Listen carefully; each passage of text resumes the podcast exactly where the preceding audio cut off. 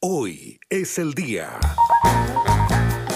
Hola, ¿cómo están? Muy buenas tardes, lunes 14 de septiembre de 2020. Hoy es el día en que en el año 1920 nace el escritor uruguayo Mario Benedetti. En esta jornada conmemoramos 100 años desde su natalicio. También recordamos que en 1982 falleció la actriz norteamericana Grace Kelly, ganadora del Oscar a la Mejor Actriz por su rol en el film The Country Girl. Y por supuesto también honramos la memoria de la cantante británica Amy Winehouse, que nació en Londres un día como hoy en 1983.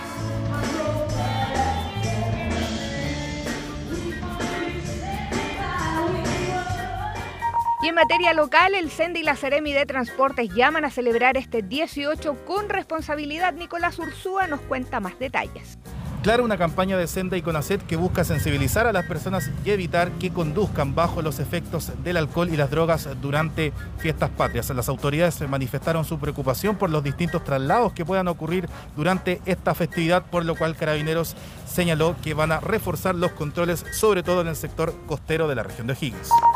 Y una serie de nuevos instrumentos impulsa Corfo para reactivar la pequeña y mediana empresa. ¿De qué se trata? Sebastián Bedoya nos cuenta todos los detalles. El grave impacto que ha provocado la crisis sanitaria en la economía ha obligado a pequeñas y medianas empresas ligadas al comercio a innovar en su forma, dando prioridad al comercio electrónico por sobre el tradicional comercio presencial. En este sentido, desde la Corfo, se han impulsado una serie de iniciativas, entre las que destaca una alianza con grandes tiendas, las que cederán espacio en sus sitios web para ofertar las mercancías generadas por los productores de la región de O'Higgins.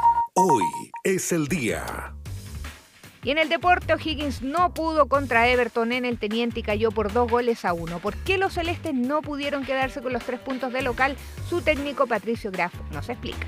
Y lógicamente las derrotas son duras donde te toquen. Y a nosotros hoy de local, que nos cuesta muchísimo ganar, eh, duele el doble. Siga atento a nuestras redes sociales, disfrute la tarde primaveral, se esperan 25 grados como máxima para hoy, nos vemos esta noche en 24 horas, Red